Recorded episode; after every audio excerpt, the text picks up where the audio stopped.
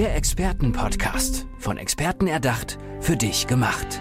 Experten aus nahezu allen Bereichen des Lebens geben wertvolle Tipps, Anregungen und ihr geheimes Know-how weiter. Präzise, klar und direkt anwendbar. Von A wie Affiliate bis Z wie Zeitmanagement. Der Expertenpodcast macht dein Leben leichter. Schön, dass ihr wieder eingeschaltet habt zum Expertenpodcast. Heute habe ich einen Experten für Veränderungsprozesse bei mir. Hallo Jens, schön, dass du da bist. Ja, hallo, vielen Dank, dass ich hier sein darf. Jens Breitbart ist dein Name und du bist, wie ich gerade schon gesagt habe, Experte für Veränderungsprozesse. Was bedeutet das genau? Auf welchem Gebiet findet deine Arbeit statt? Was sind das für Veränderungsprozesse? Kann man sich ja alles drunter vorstellen. Ne? Ganz genau, das ist auch schon mal der richtige Ansatz. Veränderung findet überall statt. Die, ja, würde ich mal sagen, die Menschheit hat mit Veränderungen leben gelernt und ähm, Veränderungen sind nicht immer positiv aufgenommen worden. Wir erleben das aktuell gerade wieder. Ähm, viele Veränderungen, die jetzt gerade anstehen, ähm, Krieg in der Ukraine, äh, fürchterliche Erdbeben, ähm, äh, Inflation und dergleichen. Das hat einen Einfluss einfach äh, auf unseren Alltag, auf unsere, auf unser aktuelles äh, Tun. Und es ist natürlich wie immer nicht immer positiv, äh, was wir dort erleben. Das ist natürlich im Falle eines Krieges immer relativ einfach zu bewerten, aber mhm. wenn wir zum Beispiel an die künstliche Intelligenz denken, die auch bei vielen Menschen auf Ablehnung gerade stößt, ähm, dann ist das ähm, ähm, äh, ja noch gar nicht bewiesen, dass es wirklich negativ ist. Ne? Es werden sich auch viele Chancen daraus ergeben. Ja, es wird wieder Veränderungen geben, so wie so wie immer eigentlich. Ich denke da nur an, an, an ein Zitat von Henry Ford, der, der mal sagte, wenn ich meine Kunden gefragt hätte, was sie sich am liebsten wünschen, dann hätten sie gesagt, schnellere Pferde. Ja, mhm. ja also weil man dachte, so viele Chauffeure würde es für Autos gar nicht mehr geben können auf dieser Welt. Nicht? Und ähm, so ist Veränderung eigentlich immer etwas, was die Menschheit schon bewegt hat. Und die Dynamik, mit der wir gerade Veränderungen erleben, die ist allerdings etwas Neues und deswegen glaube ich, dass viele Menschen gerade nach Sinn, nach Orientierung ähm, einfach suchen in dieser, in dieser Welt. Und ähm, ja, da biete ich halt meine Unterstützung. Stehst du generell Veränderung positiv oder negativ gegenüber? Positiv. Ja. Ähm, das hat einfach mit der eigenen Geschichte auch zu tun. Ich bin ein Hast kind, du dich selber oft verändert? Ich bin ein Kind aus dem Block, wie ich immer so schön sage. Ja, stamme aus recht ähm, einfachen Verhältnissen und habe mich immer verändern müssen, habe jede Veränderung eigentlich immer erstmal checken müssen, ob das was Gutes für mich bedeuten kann. Und dieses, dieses Abchecken, dieses nach Chancen suchen, hat mich immer nach vorne getrieben. Dann habe ich ja das Positive rausgesucht, habe dann ähm, mein Abitur gemacht äh, als Selfmade, nicht und ähm, dann studiert und bin dann habe dann eine gewisse Karriere einfach hingelegt, weil ich einfach Chancen gesehen habe, wo andere gesagt haben, oh mein Gott, was ist das denn? Ja. Mhm, Risiko, ne? Also hast du das Gefühl, die Gesellschaft allgemein äh, ist Veränderungen aber eher negativ gegenüber aufgestellt? Ja, jein. Äh, und sie war es ja schon immer. Ja. Also es war ja schon immer, äh, Veränderungen waren schon immer Teufelszeug. Das hat sicherlich auch mit unseren, mit unserer, mit, vielleicht ein Stück weit mit der christlichen Prägung zu tun.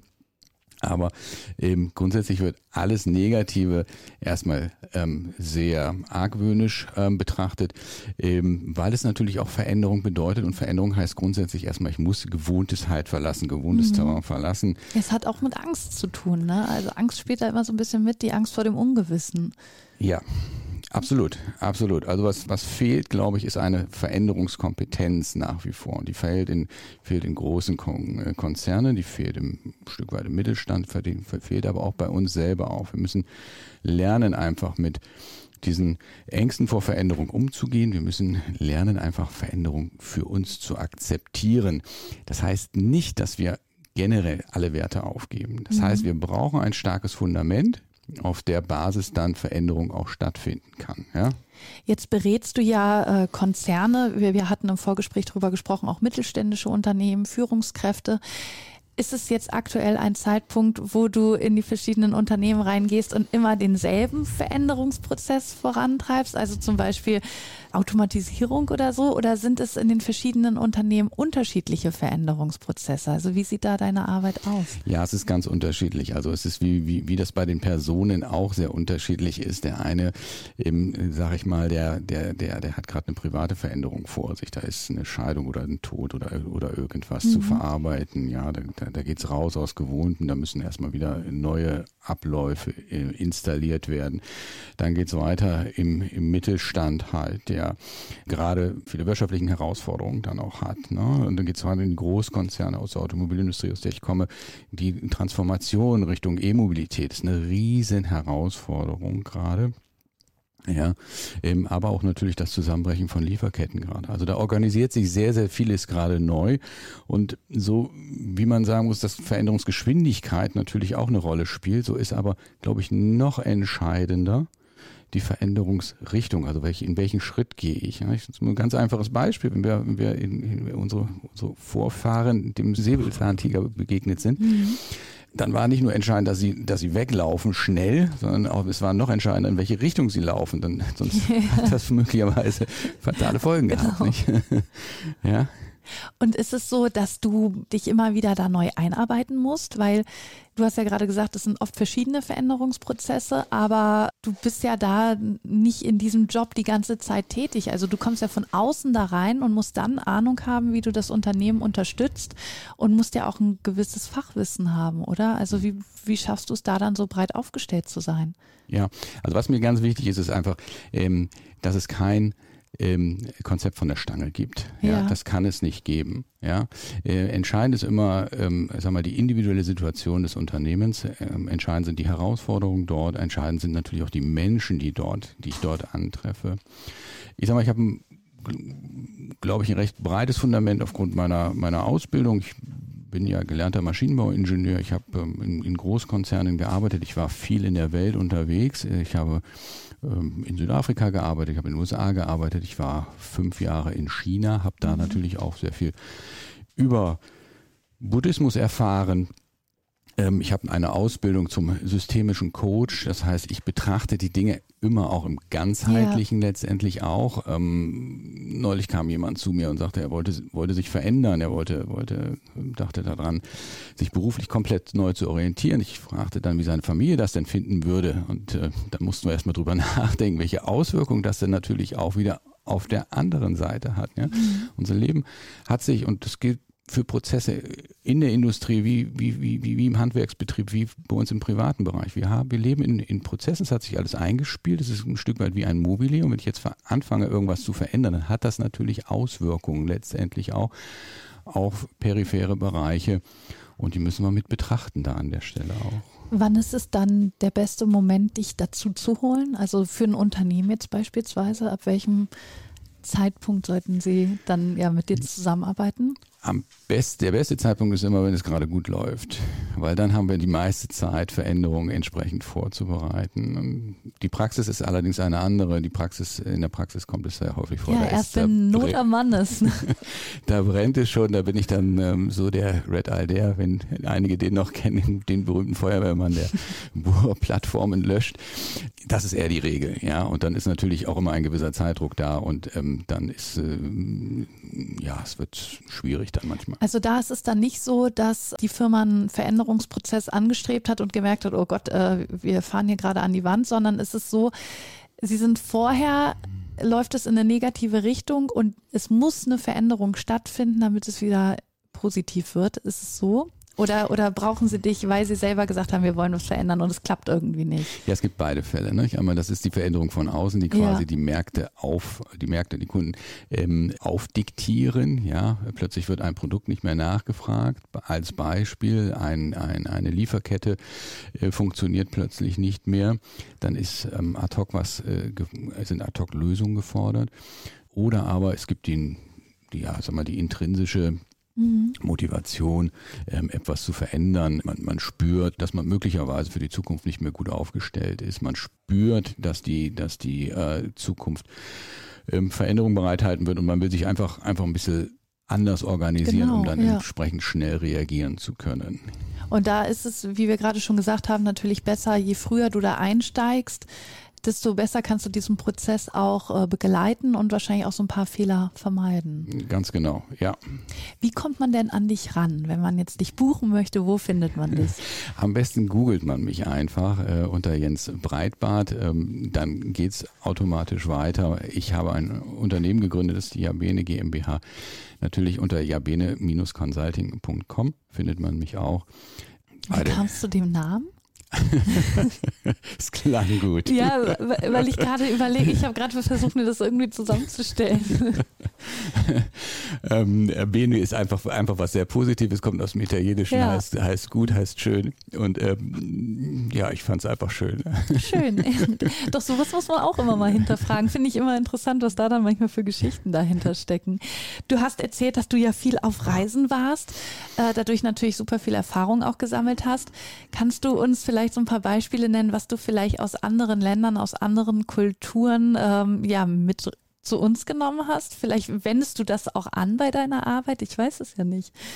Also ich glaube grundsätzlich oder von allen Kulturen hat mich sicherlich die chinesische am meisten beeinflusst. Ähm, die Art, ja. die Art mit Dingen umzugehen, ähm, die Art nicht zu hektisch re zu reagieren, ähm, äh, eine gewisse Gelassenheit an den Tag zu legen. Ähm, das ist, glaube ich, das, was wir in Deutschland auch gut gebrauchen können, ähm, vielleicht erstmal einen Schritt zurückzutreten und die Dinge etwas ganzheitlich mhm. zu betrachten. In, in jeder Krise, Krise heißt ja, kommt ja aus dem Altgriechischen, heißt ja so viel wie Wendepunkt ähm, steckt ja nun zwangsläufig auch die äh, Chance, immer etwas, etwas zum Positiven zu verändern. Und äh, ich glaube, das müssen wir, müssen wir einfach sehen, lernen, ähm, dass nichts auf Dauer so bleiben wird, wie es ist und, und dass es immer in irgendeiner Form dann äh, Handlungsbedarf geben wird.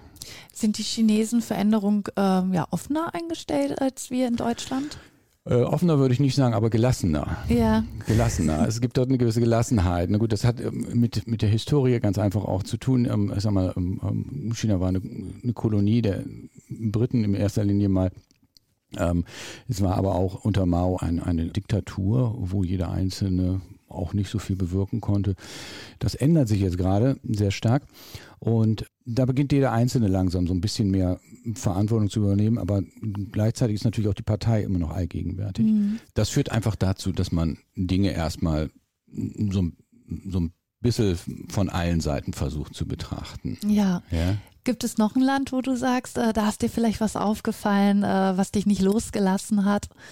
Ja, das war in den USA sicherlich der, ich will mal sagen, ein gewisser, gewisser, ähm, gewisser Selbstwert, ein gewisser Patriotismus, ja, der mich schon beeindruckt hat, die Dinge immer sehr positiv zu, zu sehen und die Dinge einfach auch anzugehen. Ja, es ist nicht so, dass Ideen die Welt verändern, sondern Taten verändern sie. Da ist es ja auch nicht so, also ich weiß gar nicht, ob das so stimmt, aber ich habe schon öfter gehört, dass da Scheitern auch nicht so schlimm ist. Also wenn man, ja, wenn man es nicht nicht geschafft hat, dann versucht man es einfach nochmal und äh, es wird jetzt nicht als so negativ und als Weltuntergang irgendwie angesehen. Ist das wirklich so?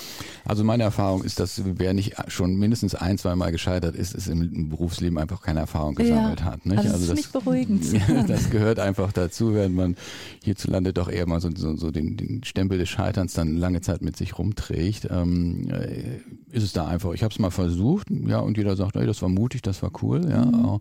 hat nicht funktioniert, egal, Schwamm drüber, ja, hast mal hast Aber du mal, hast es probiert. Genau, mal gewinnst du und mal lernst du halt, jetzt hast du halt gelernt und machst beim nächsten Mal dann eben besser, ne? Äh, ich möchte noch mal abschließend so ein bisschen äh, ja auf, auf, persönlicher werden. Du hast gesagt, du hast selber viel Veränderung im Leben äh, durchlaufen. Hast du ja auch so ein paar Stolpersteine gehabt oder Hürden, die du nehmen musstest, die dich vielleicht auch geprägt haben?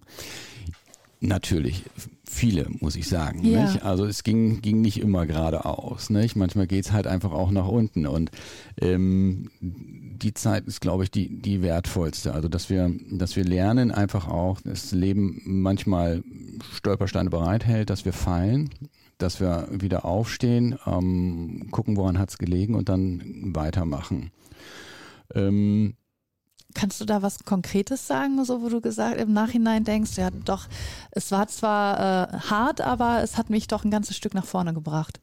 Ja, da waren sicherlich Projekte, wo ich gedacht habe, wo ich, wo ich durch die Wüste musste, ja. Mhm. Ähm, äh, es waren ähm, private Dinge. Ähm, ich habe mein erstes Haus selber gebaut. Das hat war wahnsinnig zäh und es hat mich hat mich wirklich an meine Grenzen auch gebracht mhm. und ähm, Und äh, ähm, aber am Ende geht es immer weiter. Also das Leben ist manchmal und Projekte, für Projekte gilt das ganz genauso. Es gibt es wie so eine Heldenreise. Also man beginnt ähm, sehr euphorisch, es kommt irgendwann der, ähm, äh, der, der Ruf nach, nach was zu tun, ja. Also Hollywood-Filme fangen auch immer so an. Ne? Und dann, dann macht sich der Held dann, der findet dann noch irgendeinen Mentor, der gibt ihm noch das, das, das Zauberschwert mit und so. So ist es privat dann auch. Ne? Und dann irgendwann geht man aber durch ein tiefes Tal mhm. und da muss man Zähigkeit ist dann, ist dann gefordert, nichts anderes. Ne?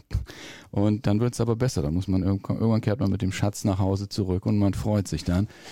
Äh, man wird bewundert für das, was man geleistet hat. Ja, das glaube ich. Also ich finde, man merkt auch, du bist ja dem Leben sehr positiv aufgeschlossen gegenüber. Und ich glaube, das kommt auch im Podcast hier gut rüber.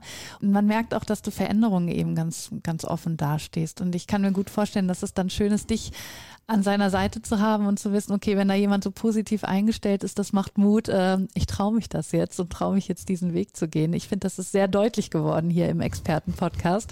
Jens Breitbart war das. Jens, vielen, vielen Dank, dass du hier bei uns warst. Ich danke dir. Ich wünsche dir alles Gute. Dankeschön. Tschüss. Tschüss. Der Expertenpodcast. Von Experten erdacht, für dich gemacht. Wertvolle Tipps, Anregungen und ihr geheimes Know-how. Präzise, klar und direkt anwendbar.